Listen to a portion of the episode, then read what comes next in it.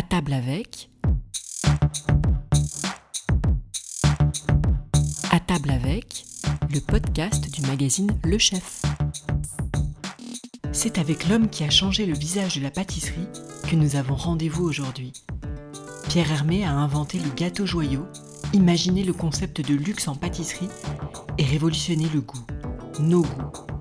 C'est aussi un homme en perpétuelle recherche entre soif de connaissance et esprit en ébullition. Un amoureux des arts qui n'aime rien tant que créer des passerelles entre les disciplines. À l'occasion de la sortie de son livre autobiographique Toutes les saveurs de la vie, nous vous emmenons à sa rencontre.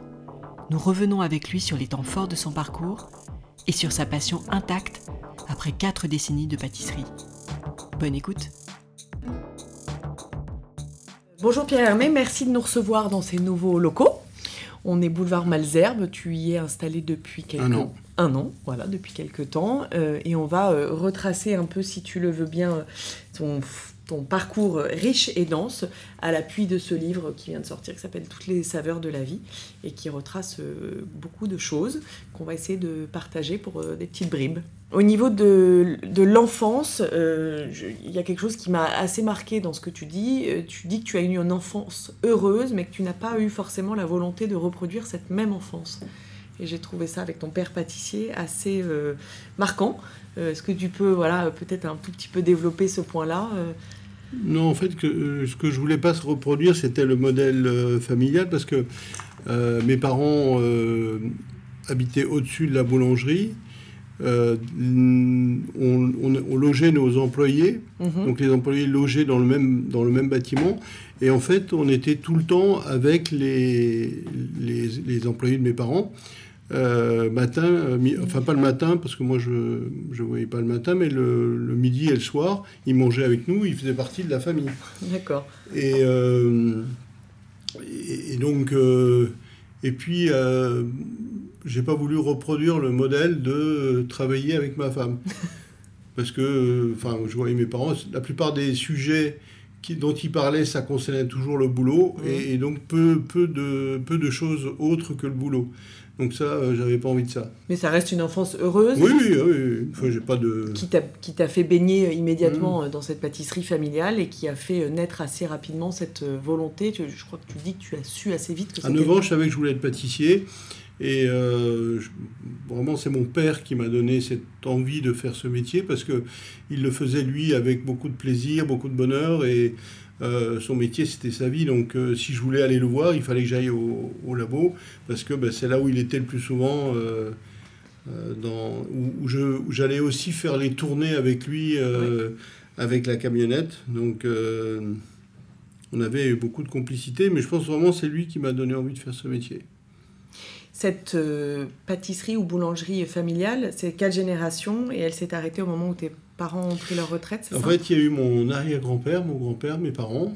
Et, et ensuite, mes parents ont vendu la, la boulangerie-pâtisserie à un de leurs euh, employés. D'accord. Et est-ce que tu as senti à un moment une peut-être une petite frustration de tes parents de ne pas te voir reprendre ou ils l'ont su assez vite finalement? Alors, euh, pendant très longtemps, mes parents ont, ont toujours pensé que j'allais reprendre la, la boulangerie familiale. Euh, pendant très longtemps, je ne les ai pas découragés d'y penser. Et puis un jour, il a fallu leur dire. Et donc, euh, ce jour-là, euh, bah, ils n'étaient pas très contents, mais en même temps, ils ont accepté, parce que de toute façon, ils n'avaient pas le choix.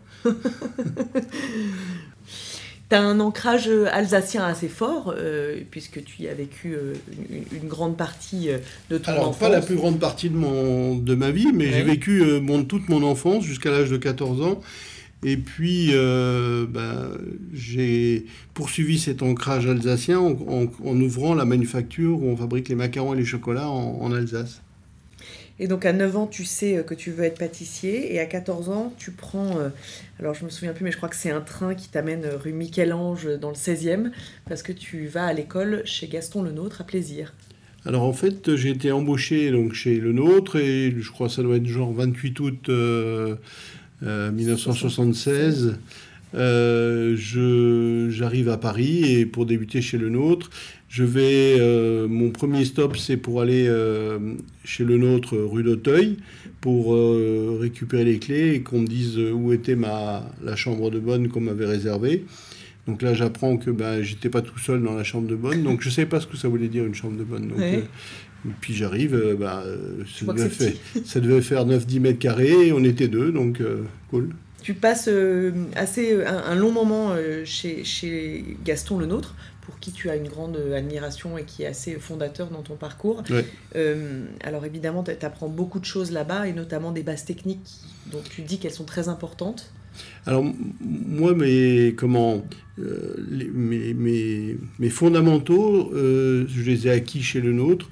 Et pour moi, ça constitue encore le, un savoir-faire sur lequel je m'appuie aujourd'hui. C'est-à-dire que euh, quand j'ai besoin, alors pas en permanence, mais quand j'ai besoin, je, vais chercher dans mes souvenirs ou dans mes recettes qui sont là, euh, les recettes de l'époque Le Nôtre sont là derrière moi, et je repars de là pour construire autre chose, pour faire des choses que moi j'ai envie de faire, mais euh, pour moi, j'y ai, appris ce que c'était que la qualité des ingrédients, l'importance de la qualité des ingrédients, l'importance de l'organisation pour produire de la qualité, euh, l'importance de la régularité. Euh, euh, et puis toutes les connaissances techniques, les recettes, le savoir-faire. Et il y a quelque chose d'assez marquant, et je trouve qu'à l'époque c'est assez précurseur ou révolutionnaire quand on regarde ce qui se passe aujourd'hui, c'est que tu as appris là-bas une grande notion de partage, de partager les recettes. Ça aujourd'hui, c'est vrai qu'il y, a un peu parfois une culture du secret ou de garder pour soi. Toi, tu n'as pas du tout cette démarche-là et j'ai la sensation que tu l'as un peu eu à cette époque-là chez le nôtre. En fait, euh, quand je suis arrivé chez le nôtre, euh, je travaillais à l'atelier chez le nôtre et puis le restant du temps, on était à l'école. Et l'école Le Nôtre a été ouverte justement pour partager les recettes de Monsieur Le Nôtre avec tous les autres pâtissiers. Et l'école Le Nôtre a formé des générations de pâtissiers, euh, notamment beaucoup de, relais desserts, de pâtissiers, les relais desserts, les Lucien Pelletier, les, mmh. les Vergnes, enfin tous les, grands pâtissiers de l'époque euh, ont, comment, été formés à l'école Le Nôtre. Et donc, euh, pour moi, euh, de partager les recettes, c'est indispensable. C'est ce que nous faisons au sein des relais desserts. Nous, nous, nous partageons les recettes, nous, parce que, en fait, quand tu partages une recette, ça ne veut pas dire que la personne va refaire la recette de la même façon. Elle va s'inspirer de la recette pour pouvoir faire autre chose et pour l'amener ailleurs. Et, c'est ce que tu dis assez bien, et tu fais un parallèle avec la musique, c'est-à-dire que c'est pas parce qu'on a une partition de musique que chaque interprète va l'interpréter de la même façon. C'est effectivement la main et la qualité d'un pâtissier qui va en faire quelque chose. C'est la sensibilité de l'individu qui va lui permettre d'interpréter la recette d'une façon ou d'une autre. Et, euh, et, pour moi, le je trouve qu'on a beaucoup plus à gagner dans le partage et dans l'échange que dans la rétention d'informations, qui est un système de repli sur soi qui est absolument pas intéressant. Euh, après cette, euh, cette épopée chez Gaston Lenôtre, tu passes chez François Clair, qui était traiteur à l'époque. En fait, dans, chez Saint-Clair, j'ai euh, j'ai pris euh, un poste d'adjoint au chef pâtissier, donc un poste à responsabilité. Et c'est là que j'ai fait mes premières armes en tant que, que responsable d'une équipe, de management d'une équipe, euh, et aussi de, de, de créer des, des, gâteaux nouveaux. et de m'extraire de cet apprentissage de nôtre qui avait une grande emprise sur moi pour essayer d'aller ailleurs, de faire des choses différentes. Et, euh, j'aimerais aussi qu'on revienne sur une personne qui s'appelle Pete Oberweis, que moi personnellement je ne connaissais pas et qui a l'air d'être important dans le parcours, notamment sur la rose. Alors pas que sur la rose peut-être, mais il y a... Alors euh, quand, quand je suis arrivé au Luxembourg pour l'ouverture d'un hôtel de la chaîne intercontinentale, euh, j'ai cherché qui je pouvais contacter parce que L'hôtel n'était pas terminé, il manquait du matériel, je ne savais pas où acheter les, ingrédients. Et puis euh, Joël Bellouet m'a dit contacte Peter Oberweis de ma part. Et c'est à ce moment-là que j'ai rencontré Peter Oberweis qui m'a ouvert les portes, qui m'a donné toutes les informations dont j'avais besoin. Et, donc depuis, on est amis. Euh, son fils a travaillé avec moi à l'époque chez Fauchon. Donc c'est pour ça Peter Oberweis, il est important pour moi à plusieurs titres. Tu, disais que c'était le Gaston le nôtre du Luxembourg. Bien sûr. Euh, et arrive la grande euh, aventure Fauchon en 1986, où, là j'ai l'impression que tu développes toi ton, ton identité peut-être ou tu... Euh, je suis arrivé chez Fauchon par l'intermédiaire d'un maillot de France qui s'appelle Serge Breda, qui un jour m'a appelé, m'a dit Mais Pierre, tu veux prendre un poste de chef pâtissier chez Fauchon? C'est déjà lui qui m'avait euh, proposé le poste au Luxembourg. Et je dis Bah, chez Fauchon, wow, c'est pas terrible. Hein. Il me dit Ouais, mais c'est une grande maison. Lui-même avait été euh, chef pâtissier chez, chez Fauchon. Donc je trouvais que c'était un honneur qu'il me faisait de me contacter moi, parce que Mhm. lui il savait ce que c'était Fauchon, et lui il avait connu les, les- les splendeurs de Fauchon, et il y avait largement contribué. Et donc euh, je suis allé voir euh, le directeur commercial de l'époque, qui venait d'arriver chez Fauchon, et puis il me fait euh, toute le- la grande histoire de Fauchon, et je lui dis ouais c'est formidable, c'est vrai que Fauchon a une grande maison, mais je dis mais la pâtisserie c'est pas terrible. hein. Moi je lui dis, il me dit mais alors vous feriez quoi si vous étiez chef pâtissier de Fauchon? Je dis bah j'enlèverais ça, j'enlèverais ça, j'enlèverais ça, et je ferais ceci ou je ferais cela. Et je pense que mon audace Mhm. euh, d'un petit mec de 23 ans, qui, parce qu'à l'époque j'avais 23 ans quand je l'ai rencontré, euh, qui lui disait euh, que ce qu'il était en train de me vendre, c'était pas terrible. Tu penses qu'elle vient d'où cette audace que tu as eue si jeune de dire à- au directeur commercial de Fauchon euh, ce que vous faites c'est pas terrible? Bah, euh, cette, euh, cette audace, elle se traduit de différentes façons dans, dans mon parcours professionnel et dans ma vie. Ce qui m'a permis d'être confiant en moi, c'est que j'avais une, une solide, de solides bases. Euh, j'avais commencé à développer des choses par moi-même. Et en tout cas, je voyais les choses un peu différemment de ce qu'on proposait à l'époque chez Fauchon. En termes de présentation, en termes de qualité, je voyais ça différemment. Euh, J'ai toujours eu euh, cette envie d'oser, oser créer, oser entreprendre, oser aborder les gens, oser proposer. Euh, pour moi, c'est important dans, dans un parcours professionnel. Il faut, il faut avoir de l'audace. Tu dis aussi chez Fauchon, euh, enfin, je, je retiens un, un mot qui est important, c'est la différenciation. Assez vite, tu as senti qu'il fallait se différencier des autres. Alors ça, c'est pareil, c'est toujours été, la, la différenciation a toujours fait partie de, de mes valeurs et de mes envies, parce que je, euh, bien sûr, on s'inspire toujours de, de- de- choses qu'on voit, mais après, la manière dont on les retranscrit, la manière dont on les développe, euh, dont on développe les idées, j'ai toujours en tête, et dans tout ce que je fais aujourd'hui encore, euh, je recherche cette idée de différenciation. Alors, la différenciation pour la différenciation, non. La différenciation en donnant du sens aux actions, à toutes les actions. Euh, et et c'est d'aller justement euh, dans, à, à cette idée de, de sens qui permet de, euh, de trouver les idées pour être différent. Tu parles de sens, il y, a- il y a un parallèle qui est fait entre le sens et les cinq sens. pour moi, le, le sens, c'est. euh, euh, il se retrouve partout. Ça veut dire c'est que les choses ne sont pas faites juste pour être faites, elles sont faites parce qu'elles sont réfléchies, euh, parce que il y a souvent une histoire, une origine, un, un cheminement.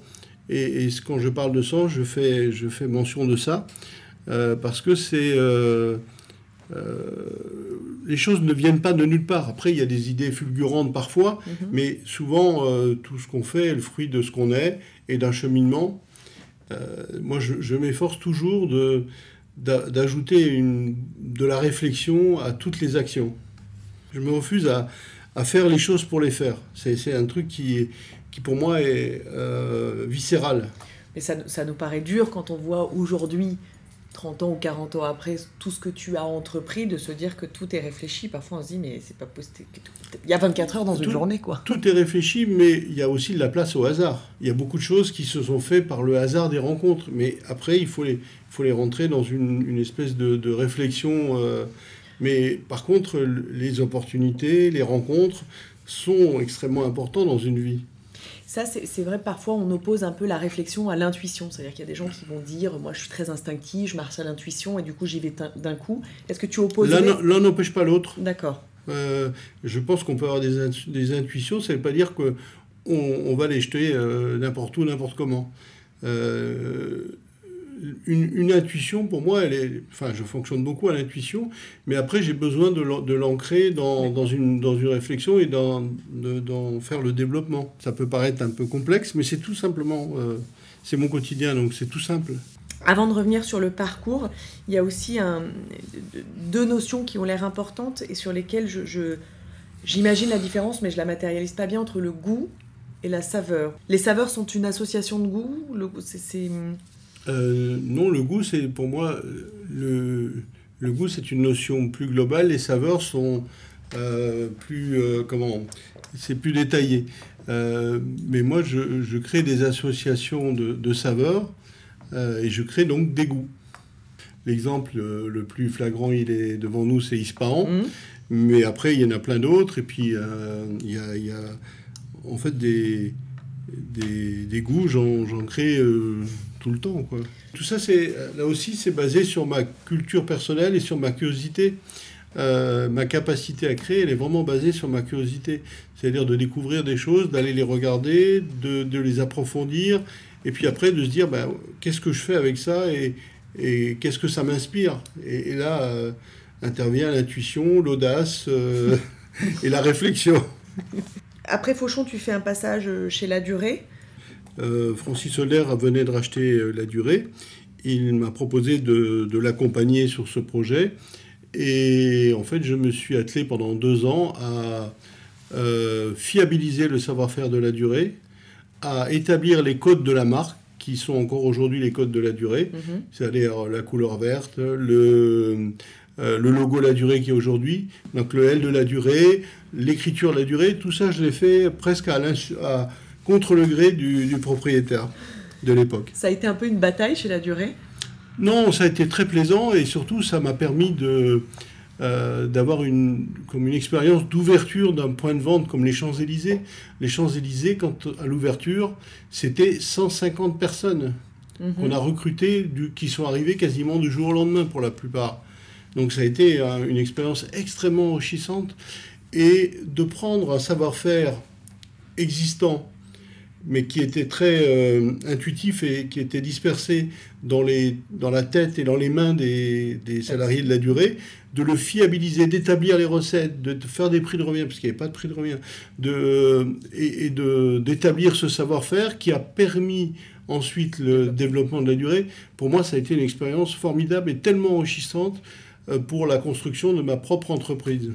Et ce qu'on sait peu, en tout cas moi ce que je ne savais pas, c'est que la première boutique Pierre Hermé, elle n'est pas en France, elle est au Japon, dans un hôtel qui s'appelle le New Otani. La première boutique euh, Pierre Hermé à Paris a été ouverte au Japon à l'hôtel New Otani. Euh, c'est une boutique de 14 mètres carrés qui existe toujours dans le New Otani. Notre partenariat avec l'hôtel New Otani euh, va fêter ses 25 ans l'année prochaine. On en est fiers parce que c'est à partir de, cette première pierre qu'on a pu bâtir euh, un édifice un peu plus grand. Un peu costaud même. Donc à 35 ans, tu te dis effectivement, il faut que je développe ma propre marque. L'aventure, la durée s'arrête. Tu ouvres au Japon. En fait, le, mon, mon idée, c'était de, d'entreprendre. Mhm. Euh, en même temps, je n'avais pas les fonds pour pouvoir acheter un fonds de commerce à Paris, un laboratoire et tout ça. Donc l'activité de consulting nous a permis de m'a permis de démarrer, de, de, mettre les premières pierres à l'édifice. À l'époque, donc associé avec Charles Nati, de développer une marque de luxe euh, dans le domaine de la pâtisserie, ce qui à l'époque n'existait pas. Il y avait des traiteurs il y avait des grands chocolatiers mhm. euh, de luxe, mais il n'y avait pas de marque de pâtisserie incarnée euh, dans le domaine du luxe. Et ce qui a guidé aussi le développement de la maison, et c'est ce qu'on a beaucoup dit de toi, c'est ce côté architecture du goût dont on parlait tout à l'heure, un mélange de, saveurs, enfin une association de saveurs, pardon. Alors dans un gâteau, il y a plusieurs notions. Il y a, les, il y a ce qu'on a décrit comme étant les saveurs, et puis ensuite il y a la manière dont sont orchestrés dans un gâteau. Donc quand on mange le gâteau, qu'est-ce qu'on perçoit et comment ça se, euh, ça se, ça se euh, ça se scénarise parce qu'en mhm. fait un gâteau, ça, on décrit quand on fait un gâteau, on décrit un scénario. Et quand euh, vous goûtez un gâteau, je sais vous expliquer très très bien qu'est-ce que vous ressentez en premier et, quelle est l'évolution dans la dégustation. Ensuite, vous avez dans un gâteau, euh, vous avez d'abord le macaron Mhm. dans l'ispahan, et puis ensuite on a le goût de la framboise, et puis seulement après vient euh, le goût de la rose et du litchi, et on termine sur le litchi et la rose. La première boutique ouvre en France, finalement, pas si rapidement que ça après le Nuotani, en 2001. Après une petite aventure parisienne euh, euh, déceptive au Corova, je crois. Euh, comment ça se passe, cette première ouverture à Paris? C'est, Je crois que ça a été assez dur au niveau des financements au démarrage. À l'époque, oui, il- a été très dur de réunir l'argent pour ouvrir cette boutique comme je voulais le faire. On a finalement, on s'est comment on s'est associé avec euh, Jean-Luc Delarue et Hubert Boukobza. Euh, D'abord dans leur restaurant qu'ils ont refermé un peu après, et puis ensuite dans la, pâtisserie, on, s'est associé avec eux. Et la, faillite du restaurant a provoqué la faillite euh, euh, de notre activité, alors que devant la boutique, il y avait la queue tous les jours. Euh, en début 2002, il y a eu un envoyé spécial qui était un envoyé spécial. Le sujet dure environ 25 minutes. Il y avait 20 minutes sur la maison Pierre Armé, Paris. Et, donc, euh, euh, depuis ce jour-là, il y avait la queue tout le temps devant la boutique, une longue queue. Euh, bah, quelques mois après, j'explique aux salariés qu'on a déposé le bilan, mais qu'on va continuer, que tout va aller bien. et puis je l'explique aussi aux fournisseurs. Donc, euh, Ça, c'est une période difficile mais fondatrice. c'est une période où on apprend beaucoup mhm. et, et où il faut euh, être courageux. Mais j'ai jamais douté de la réussite de, euh, de l'entreprise. Donc, euh, pour moi, c'était une évidence. Je, je n'ai jamais eu de doute sur le- la réussite. T'as jamais eu de doute, ça veut dire que tu avais confiance et, et tu, et tu dis aussi une très belle phrase quand tu parles de tes parents. Tu dis, j'attends pas de la fierté mais de la confiance. Il y, a- cette notion de confiance qui est assez importante. Oui, oui, c'est, euh, cette confiance, elle est quand même mêlée de, de périodes de doute. Mais, mais le fond, dans le fond, j'avais confiance. Mais après, euh, il y, a, il y a- il y a parfois des, des longues périodes de doute et de, euh, d'incertitude. Mais ça, ça fait partie de la vie d'un, euh, d'une entreprise et d'un entrepreneur. Donc la première boutique en 2001 et puis après tu as, tu as développé euh, de façon euh, remarquable euh, ton entreprise. Est-ce que tu peux... euh, On ne naît pas entrepreneur. Qu'est-ce qui a fait que tu as réussi à développer euh, assez euh, rapidement et de façon euh, très large? Je pense que y a le, le plus important, c'est euh, la qualité des produits, la régularité et la qualité du service euh, qu'on apporte aux clients. Ça, c'est fondamental. S'il n'y a pas ça, on peut monter, descendre. euh, ça ne fonctionne pas. Euh, la, qualité de ce qu'on produit au- au quotidien, ce que les pâtissiers de la maison, ce que les vendeurs, vendeuses de la maison font au quotidien, c'est ce qui fait la réussite de la maison. Après, on peut se raconter n'importe quelle histoire, on peut se dire oui, c'est à cause de ceci, cela. Non, c'est le quotidien dedans, le présent. Et donc, l'attention aux détails, c'est quelque chose qui oblige à la remise en question permanente. Et, et ça, ça fait partie de mes valeurs. Et la qualité, c'est bien sûr la qualité des produits, mais aussi la qualité de, de la communication, tant en interne qu'en externe. Pour rebondir sur le terme communication, c'est quelque chose que tu as beaucoup développé avec ton entreprise, qui me semble, tu, disais l'avoir connu chez Fauchon, ce côté euh, euh, presse, faire des collections. D'où ça t'est venu ce, besoin aujourd'hui évident de communication qu'il était peut-être moins euh, il y a 30 ans? Alors, il y a, plusieurs raisons. Il y a deux, choses. Avec Philippe Conticini, on a toujours beaucoup échangé, on a toujours été très proches, et on voulait faire sortir notre métier euh, de la considération dans laquelle il était il y a 30 ans. Mhm. C'est-à-dire qu'on parlait beaucoup de la cuisine et on parlait jamais de la pâtisserie. Et avec Philippe et Philippe Conticini et quelques autres, euh, je pense à Christophe Felder, euh, Christophe Michela, Christophe Adam, Gilles Marchal, enfin et plein d'autres, on a euh, réussi ça à faire parler de notre métier. Et beaucoup d'autres aujourd'hui continuent. Je vois le travail formidable que fait Cédric Grolet pour faire parler de, son métier et comment il le fait. Et puis, euh, euh, chez Fauchon, pour le cas présent, quand je suis arrivé, j'avais pour mission de- d'en faire la meilleure pâtisserie de Paris. Et quand j'ai commencé à proposer des premières créations, euh, je me suis retrouvé devant une propriétaire et son assistante qui tordaient le nez. Donc je me dis, mais comment je vais faire? Qu'est-ce que je vais, comment je vais faire pour instaurer la création dans un rythme mm-hmm. Et donc c'est là où j'ai eu l'idée des collections. Et puis euh, je me suis dit, mais si je fais des nouveaux gâteaux, comment j'en fais parler? Comment mes, nos clients vont savoir que on a des nouveaux gâteaux? Donc il faut organiser les rendez-vous avec la presse pour leur faire voir les, gâteaux. Alors au début, on avait très peu de gens qui venaient, et puis au fur et à mesure, mais il y a beaucoup de, beaucoup de gens qui, qui venaient euh, chez Fauchon. Et quand j'ai démarré la Maison Pierre Armé, on a toujours fait des présentations de presse assez importantes, mhm. euh, et pour faire rêver les gens, en fait, parce que mhm. notre métier, en fait, on dit le salé pour se nourrir, le sucré pour le, plaisir. Et notre métier, c'est de, faire plaisir euh, à ceux qui rentrent dans nos boutiques, qui, viennent chercher un gâteau, un macaron, une glace, un, croissant. Il faut qu'ils faut soient heureux quand ils, quand goûtent. Euh, évidemment, on parle, et, ça doit être un côté très excitant, de l'association des, saveurs pour, pour créer une saveur, mais il y a évidemment tout le travail derrière autour des produits. Tu parlais tout à l'heure de ta curiosité, je crois qu'elle est euh, infinie j'ai lu donc euh, autour de la vanille, du café, des agrumes, du pistache, du chocolat, même du vin. T'es jamais euh, rempli de saveurs, tu t'arrêtes jamais en fait. En fait, moi euh, j'aime bien découvrir des choses, j'aime bien approfondir les sujets. Et donc c'est vrai que je m'intéresse à pas mal de, domaines, je m'intéresse au vin, je m'intéresse au parfum, à l'art contemporain, je ne sais pas encore à plein, à plein de choses. Mais donc cette cette créativité, elle se nourrit de cette euh, insatiable curiosité. Cette curiosité, cette euh, capacité à, apprendre m'a permis aussi de m'immiscer un tout petit peu dans l'univers des parfums. Et comment tu fais quand tu as un ressenti olfactif avec le parfum pour le retranscrire en gustatif? Ah, ça, ça, nécessite une culture. Notre, mmh. notre, métier est un métier de culture. Euh, dans plusieurs sens, mais en fait de connaissance. Euh, c'est la, la, richesse de la connaissance de l'individu qui permet d'être euh, créatif. cette culture, elle est indispensable pour aller loin et pour, pour être toujours en éveil. C'est cette connaissance des ingrédients, cette connaissance des odeurs, des goûts, des gens qui font les ingrédients, les origines, les lieux.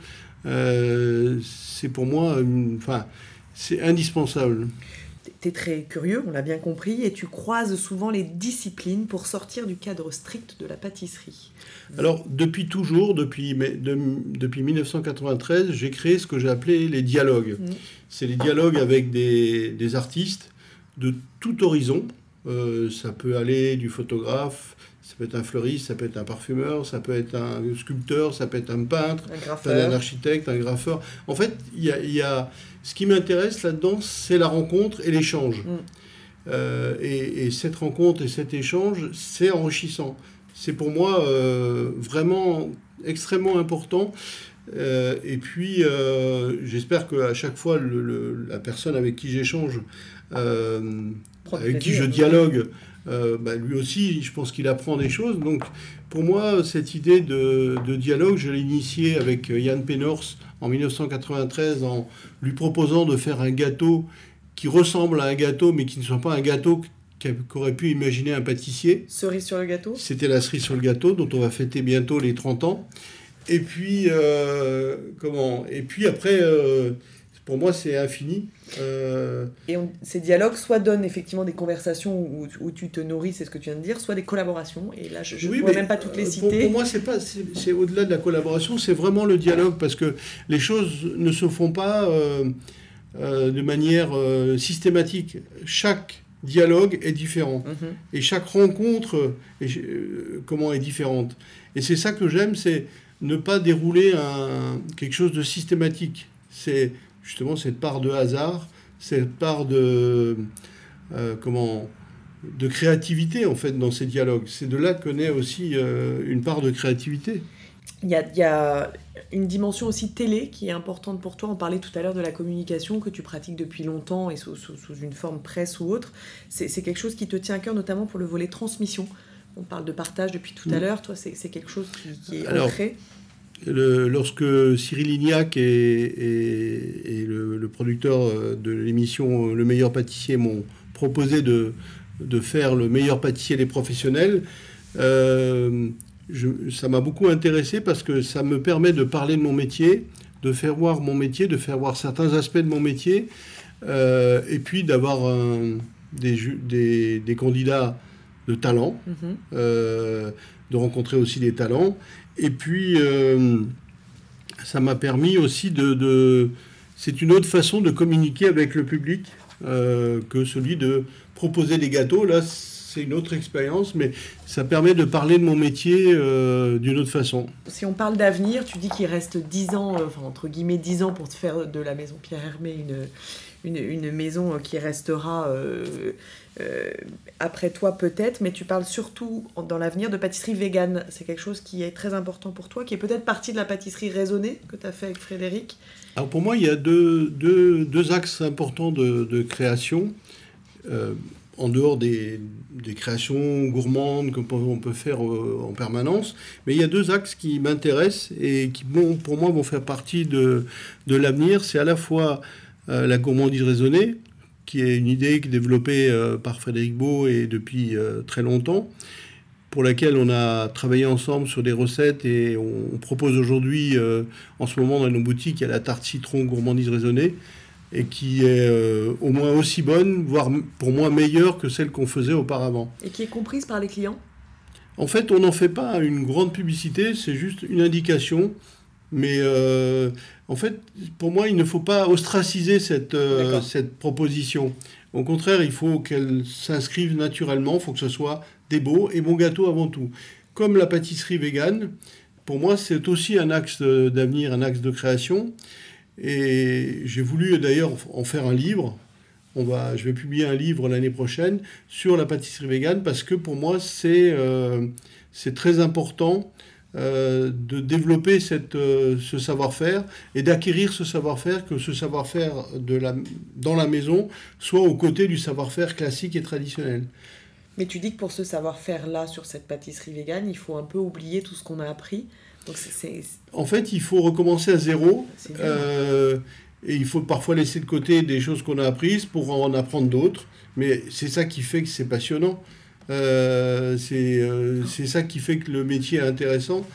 Pour moi, c'est des, des, pistes d'avenir qui devront s'intégrer dans la proposition d'une pâtisserie traditionnelle à côté de, de, choses gourmandes, classiques et, ou même de création. Mmh. Mais, mais pour moi, dans les années qui viennent, on aura toujours, nous, au moins une pâtisserie végane, une pâtisserie gourmandise raisonnée. Sur, le même produit ou pas nécessairement? Non, non, euh, il y aura dans le comptoir, dans parmi les 15 gâteaux, parmi les 15 gâteaux, il y aura euh, une pâtisserie raisonnée une pâtisserie végane. D'accord. Et puis on a déjà un produit qui est sans gluten, qui est le produit qu'on vend le plus, ça s'appelle le macaron.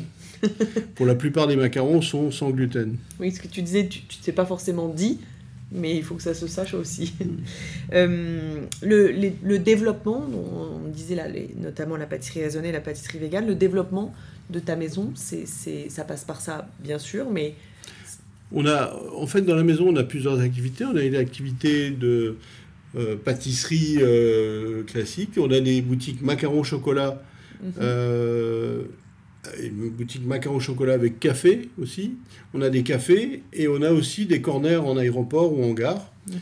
Euh, et puis on, a, on accompagne des hôtels à travers le monde qui sont euh, soit au Japon, soit en France, soit au Maroc, soit en Allemagne, euh, où on prend en charge tout ou partie, de, enfin principalement toute la pâtisserie et de, des desserts de restaurants, en passant par les amenities en chambre, en passant par les petits déjeuners, euh, les goûters, enfin toute, la, toute l'activité sucrée de, de l'établissement. Et dans, toutes ces, dans tous ces pans-là que tu viens de nous citer, est-ce qu'il y en a un que tu développes plus que d'autres? Est-ce qu'il y en a un dans lequel tu prends plus de plaisir ou... En fait, non, moi, je, il n'y a pas d'une activité, une activité préférentielle. C'est ça, la maison Pierre Armé Paris est un tout. Mhm. Et tout ce qu'on fait, je, le trouve extrêmement intéressant et passionnant à vivre au quotidien. Avec jamais l'impression de travailler. Ah bah c'est formidable ça. Avec peut-être une préférence pour la recherche des goûts quand même. On, sent chez toi cette curiosité un peu... Euh, obsessionnel, même si je sais que le mot ne te plaît pas. En tout cas, les produits sont vraiment ta source première de, de réflexion. C'est mon métier de pâtissier. Donc, Mmh. euh, mon, mon métier, c'est de faire des gâteaux. Euh, c'est de créer des gâteaux, de créer des macarons, des chocolats. Et c'est c'est ça que, que je fais au, au quotidien. Et tu dirais que tu es un créateur de goût? Créateur de goût. C'est pas mal, non Pas mal. Ouais, ça me va. Merci beaucoup, Pierre. Merci. Rendez-vous le mois prochain pour un nouvel épisode d'À table avec, le podcast du magazine Le Chef. En attendant, si vous aimez notre podcast, laissez-nous un commentaire et 5 étoiles dans l'appli Apple Podcast ou dans votre appli de podcast préférée.